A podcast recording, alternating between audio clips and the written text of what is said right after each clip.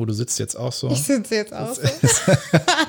Sehr schön. Spiegelneuronen. Spiegel, Spiegelneuronen, Rapport, herrlich. Alles aufgebaut. Alles aufgebaut und ich sitze so, du kannst es nicht sehen, wir sitzen beide so, dass wir auf einem Barhocker uns gegenüber sitzen. Ein Bein ist auf dem Barhocker aufgestützt und das andere ist so nach unten. Das hat einen Hintergrund aus der Sprechwissenschaft, denn wenn du so sitzt, dann kannst du viel, viel besser mit dem Zwerchfell arbeiten, sodass die Stimme mehr Entfaltungsraum hat. Harte Facts hier am Anfang dieses Podcasts mit Karina Stöwe. Schön, dass du da bist. Danke, dass ich heute hier sein darf. Und du kennst Karina schon vom Hören, denn sie ist diese Stimme, die du jede Woche verlässlich im Jingle dieses Podcasts hörst. Schön, dass du jetzt live hier bist. Ausgesprochen ausgetrunken. Der Podcast für souveränes Auftreten mit dem Rampen-V. Mein Name ist Dr. Thomas Kokulis und ich bin der Rampen-V. Und heute zu Gast, wie gesagt, Karina Stöwe, die Philosophin des Verderbens. Das ist ein schöner Name, wie ich finde. Und du warst ja tatsächlich einverstanden, dass ich dich so ankündige. Denn das bist du. Du philosophierst über den Tod in deinem Podcast. Genau, und äh, ich finde es total schön, dass du dir diesen Namen für mich ausgesucht hast. Äh, da, damit wurde ich tatsächlich vor zwei Wochen überrumpelt und äh, habe mich tatsächlich sehr wohlgefunden äh, gefühlt damit. nach und nach. nach. Nach und nach. Ja, das Schöne ist, Karina war schon mal hier und zwar vor zwei Wochen. Da haben wir den ersten Podcast aufgezeichnet. Fast. Denn zu dieser Aufzeichnung kam es nicht aufgrund von technischen Schwierigkeiten und dann haben wir einfach nur Wein getrunken, was auch sehr schön war. Das war großartig. Das war großartig. Bis, ich glaube, zwei Uhr morgens oder so. Das, das nennt man ein Planungsgespräch in sehr ausführlicher Form. Und es gab Sachen, die da gesagt wurden, die nicht diesen Raum verlassen haben. Und das zu Recht. Und das ist auch gut so.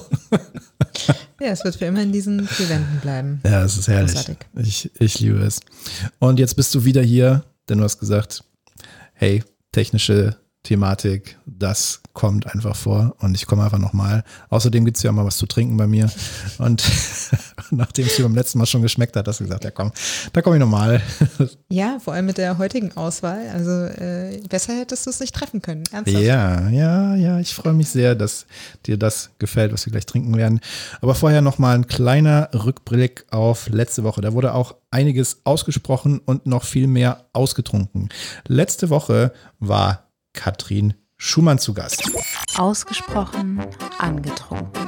Meine Herren, ging das ans Eingemachte in deinen Texten. Also da ging es ja ganz schön rund unten rum. Ja, es ging um ganz, ganz viel Liebe. Die gehört auch dazu. Ganz es ging viel auch um, Liebe, ja. es ging auch um Sex. Natürlich. Ja, Sex gehört auch dazu. Sorry, Leute, aber Ganz, ganz viel Liebe.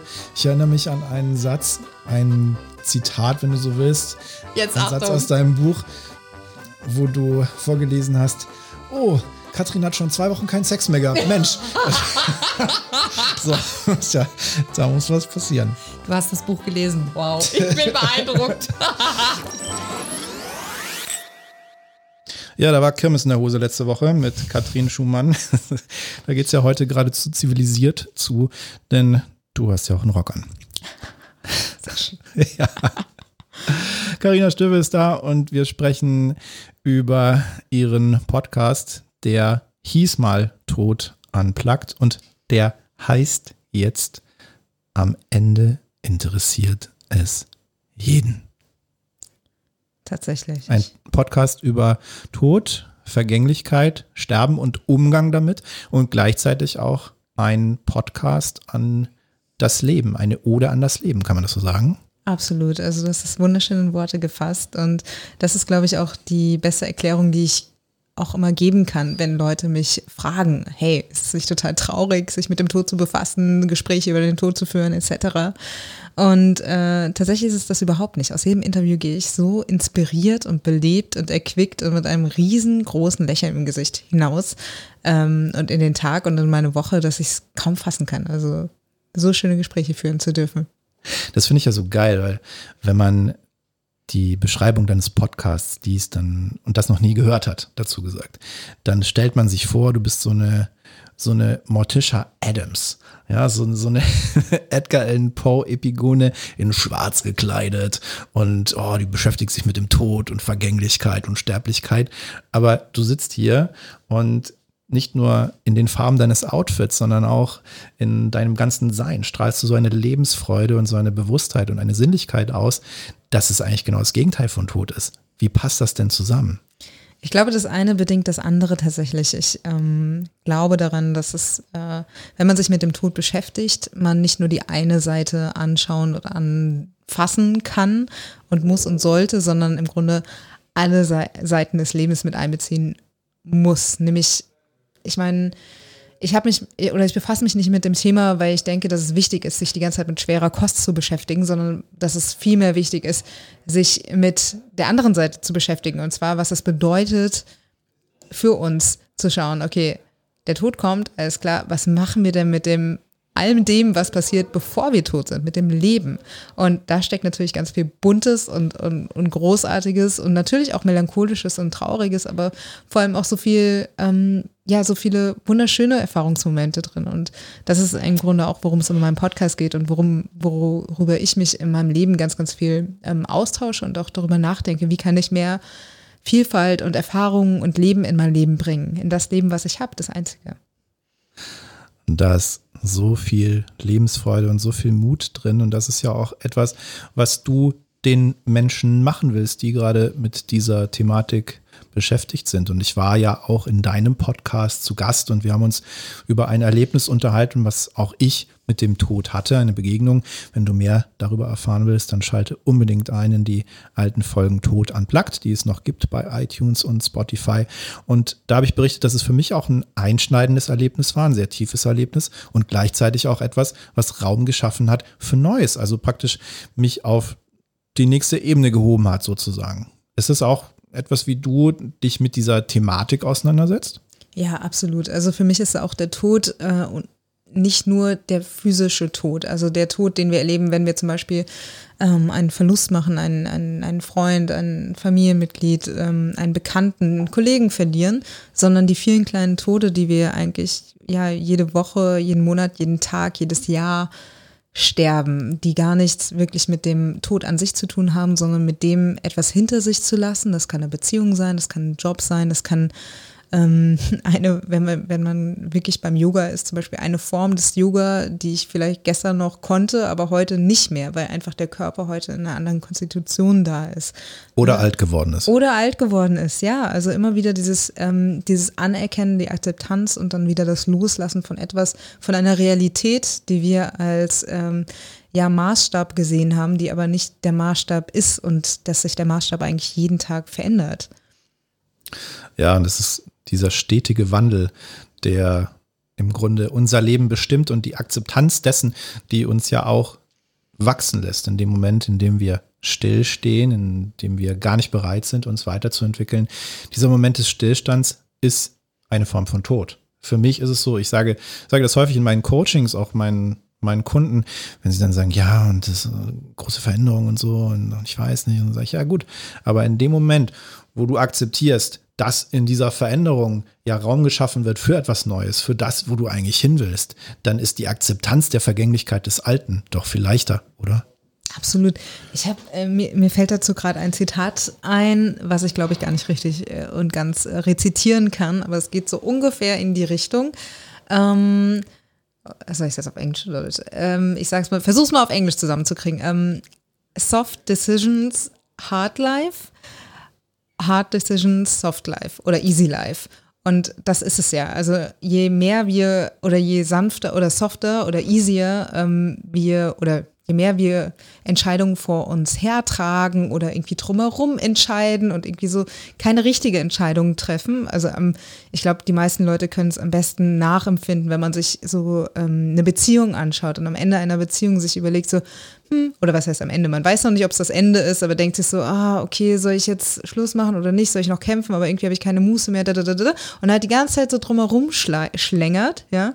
Und das macht einem das Leben verdammt hart. Statt einmal die Entscheidung zu treffen und zu sagen, okay, fuck no, das geht nicht mehr, weil einfach das und das und das nicht stimmt, sich auch einfach mal auf den Hosenboden oder auf den Rockboden zu setzen und zu sagen so, okay, warum geht's denn nicht mehr? Also die Beschäftigung damit, ne? Und das macht das Leben aber auch einfach, weil du einmal die harte Entscheidung triffst und das vielleicht mal richtig hart wehtut, aber dann bist du klar, weil du eine Entscheidung getroffen hast. Und das ist es ja eigentlich so, dass wir uns auch mit der Auseinandersetzung mit dem Tod der ja klarer nicht sein könnte, ne, uns einfach mal vor klipp und klare Entscheidungen treffen, äh, setzen müssen und schauen wollen, wie wollen wir denn unser Leben eigentlich treffen? Das klingt jetzt in der Theorie total sinnvoll und super. Mhm. Jetzt die große Frage, machst du das so? Immer mal wieder. Also es ist das, ja, das ist das Ding. Ähm, ich versuche es und es ist ja auch ein Prozess und ähm, ich habe das Zitat tatsächlich erst letzte Woche gelesen und dachte mir dann so, oh, das macht total viel Sinn. Und ich habe dann reflektiert und gesehen, ja, also ich, ich tue mir tatsächlich schwer, Entscheidungen zu treffen, aber wenn ich dann einmal mir irgendwie selbst den Kopf gewaschen habe, dann bin ich auch da und bin ich auch, äh, stehe ich auch für mich ein. Aber das war nicht immer so. Also es ist, es ist einfach ein Prozess und das muss ich und darf ich auch absolut milde mit mir sein und sagen, okay, ich habe, ich lerne das gerade. Also ich meine, das ganze Leben ist halt da, das ist, das ist unser hier, unser ähm, unser äh, Bandproberaum. Ne? Also wir, wir können uns ausprobieren, Schön. Fehler machen und, äh, und dafür ist es da. Und da, da gilt halt auch ganz viel Mitgefühl und milde Sanftheit zu sich selbst äh, dazu. Dass man sagt, okay, dann äh, habe ich halt eben dreimal verkackt. Mein Gott, ja, ich äh, kasseie mich dafür jetzt nicht, sondern ja. ich mache weiter und schaue nach vorne. Du hast so viele Metaphern vorgelegt und ich bin ja für Überleitungen bekannt, die rhetorisch ihresgleichen suchen. Manchmal ist es auch wichtig, die Entscheidung für einen Wein zu treffen und nicht gegen keinen. und diese Entscheidung kann das Leben sehr erleichtern und das, was wir heute trinken, erfährst du jetzt. Weinerlich.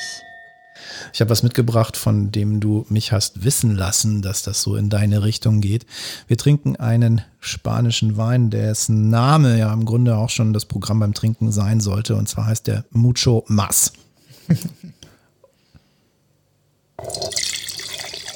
Und das klingt schon so schön. Dankeschön. Sehr gerne. Oh.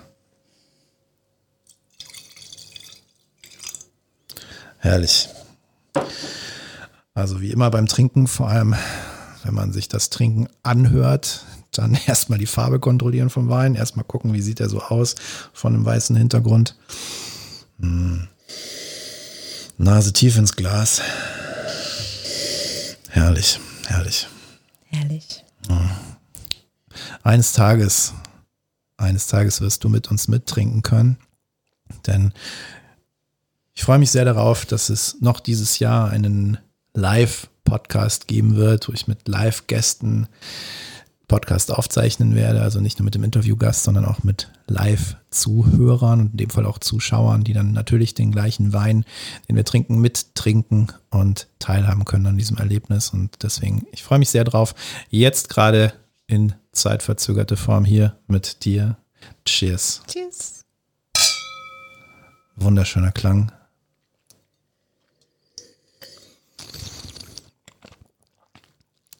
Nicht verschlucken, wenn man den Sauerstoff in den Mund zieht.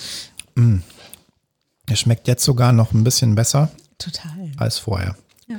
Wir haben vorher nämlich schon ein Video aufgezeichnet, auch das kannst du sehen auf meinem YouTube-Kanal Rampenvor. Einfach bei YouTube eingeben, da siehst du auch ein Video, ergänzendes Material, also nicht einfach das gleiche, sondern ein ergänzendes, einleitendes Gespräch.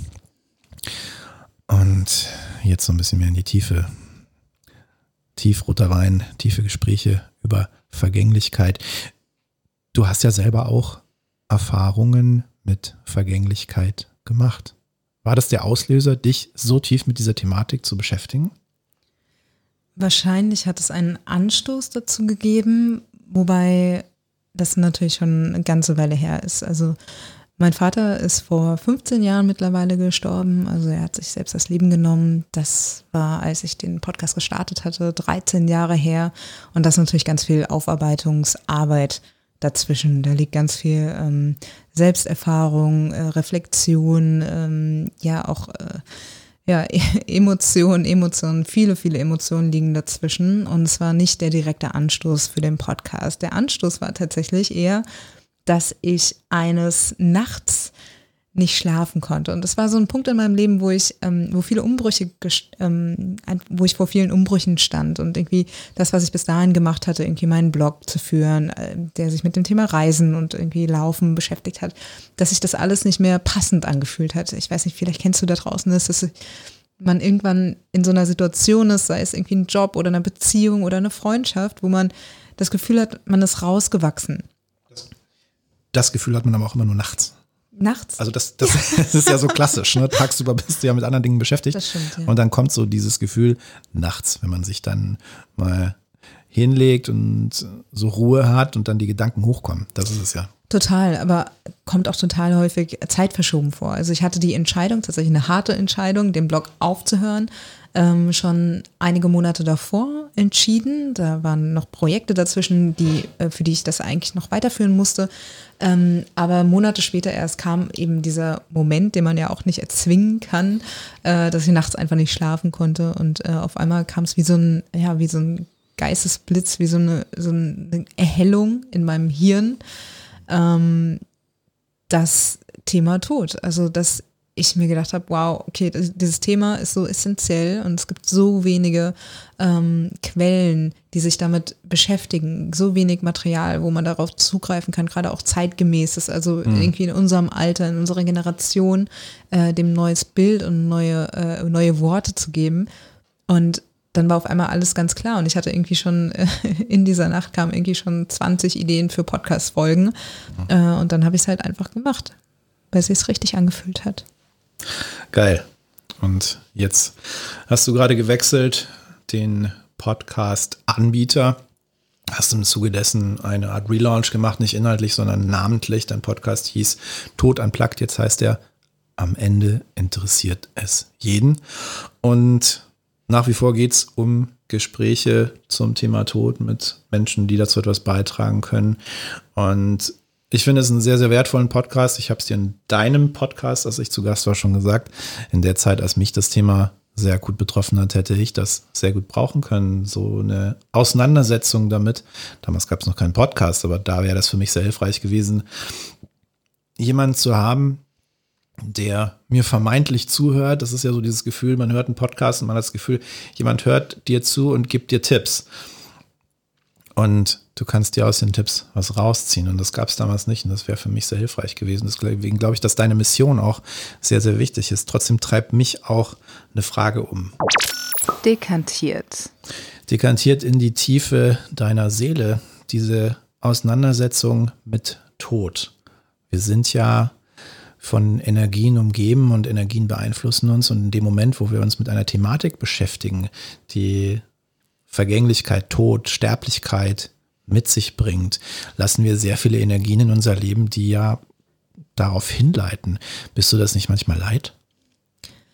Mm, tatsächlich bin ich mir meiner Entscheidungsfreiheit bewusst und auch der Freiheit zu überlegen, okay, welche Energien lasse ich denn rein? Und äh, für mich ist es ganz ausdrücklich auch die Beschäftigung mit dem Thema Tod von einer ganz anderen Seite, von einer innovativen Seite, von einer Seite, die mit der wir sonst dem Tod nicht begegnen. Also ich sehe es tatsächlich als Schöpferkraft. Also wenn man jetzt zum Beispiel in, äh, ins Tarot geht, ist äh, der Tod auch etwas sehr Schöpferisches. Also es ist eigentlich die Basis von Kreation, es ist etwas hinter sich zu lassen, aber daraus etwas Neues zu schöpfen.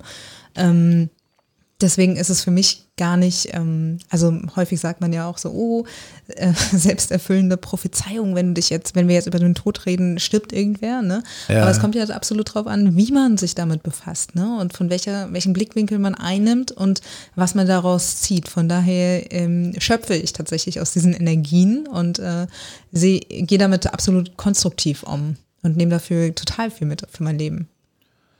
Energie aus dem Morbiden, die Philosophin des Verderbens. ja, das passt, das passt. Ich frage mich, wie man unter solchen Umständen, also für dich ist es ja stimmig, aber ich frage mich, wie man unter solchen Umständen jetzt zum Beispiel, du bist ja auch Speakerin, hast Auftritte bei Konferenzen, bei Tagungen und wie man sich da anbietet und sagt, hey, ich spreche so über Sterblichkeit und Tod und alle sagen, hey, geil, komm vorbei. Ist es so?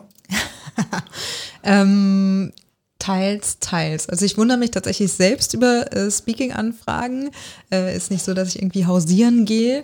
Ähm, aber ich glaube, da das Thema mehr und mehr en vogue geht durch ähm, gewisse Größen in der Szene. Also schaut man sich so einen Erik Wrede an, also ein Bestatter aus äh, Berlin, der ja auch ein Buch dazu geschrieben hat, das irgendwie letztes Jahr ganz steil durch die Decke gegangen ist, ähm, weil der auch so ein bisschen ja, äh, edgy ist. Ähm, oder andere Menschen, die da in dieser Szene so ein bisschen äh, ja, Vorreiterwesen treiben, kommt das Thema halt einfach mehr und mehr auch in die Medien und kommt, bekommt mehr Bekanntheit, was ich sehr schön finde. Und dadurch kommen halt dann solche Anfragen. Ähm, ich glaube, es ist halt eher dieses, also es ist eine Mischung zwischen Neugier an meiner Person, aber auch so, okay, wir greifen einen Trend aus den Medien auf, mhm. den ich sehr begrüße. Also man kann sich denken, oh toll, alle nehmen irgendwie diesen Trend auf, aber ich sehe es eher so, okay, ähm, ja, schön. Schön, dass sich die Leute damit befassen, auch wenn es vielleicht eher, äh, ja, was sehr popkulturelles irgendwie so wird. Mhm. Ähm, aber es ja, also ich denke, es kann nicht genug geben. Deswegen freue ich mich auch, wenn es neue Podcasts irgendwie zu dem Thema gibt, weil ja jeder dem einen, neue, einen neuen Geschmack gibt. So. Und äh, jeder, je mehr darüber gesprochen wird, desto besser. Es gibt ja 10.000 ähm, ja. Podcasts über Persönlichkeitsentwicklung oder über sonstige Sachen. Ne? Warum über souveränes Auftreten. Über souverän, noch nicht so viele tatsächlich, ja. aber ähm, je mehr, desto besser. Ich meine, weil mhm. das bedient halt auch den Markt. Ja, ja, klar. Und ich glaube, die Nachfrage ist da. Ja das auf jeden Fall. Die Frage, die sich mir dann stellt, machst du den, den Tod salonfähig oder die Auseinandersetzung mit Tod als etwas, was irgendwie fancy ist?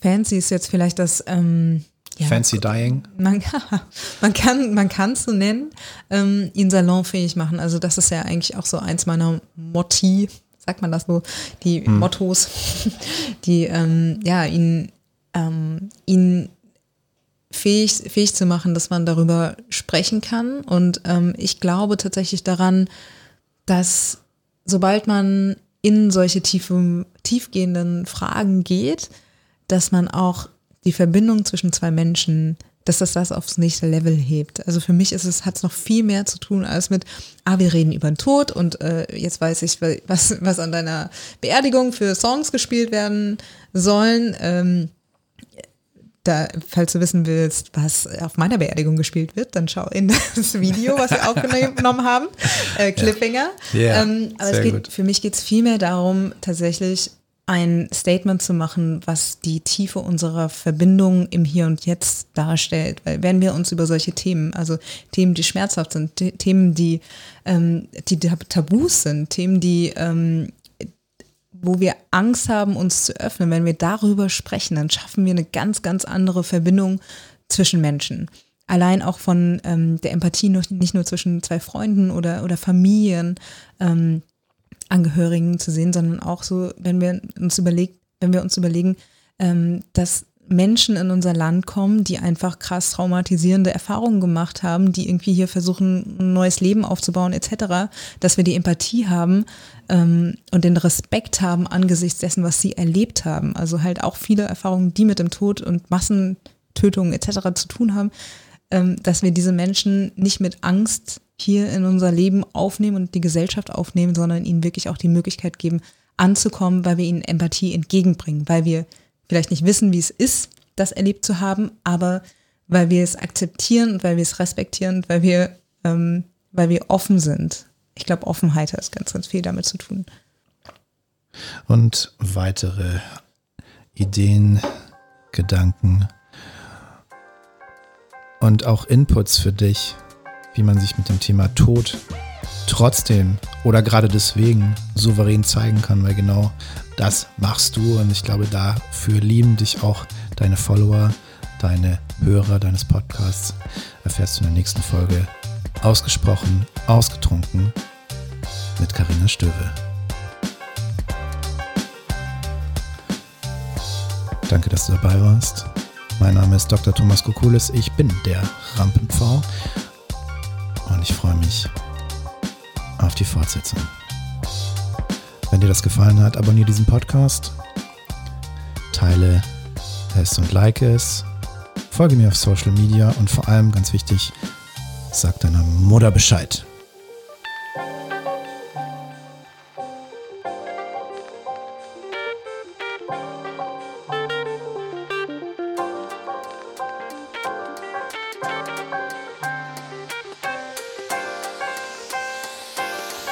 Ah ja, nicht vergessen. Gruß daheim.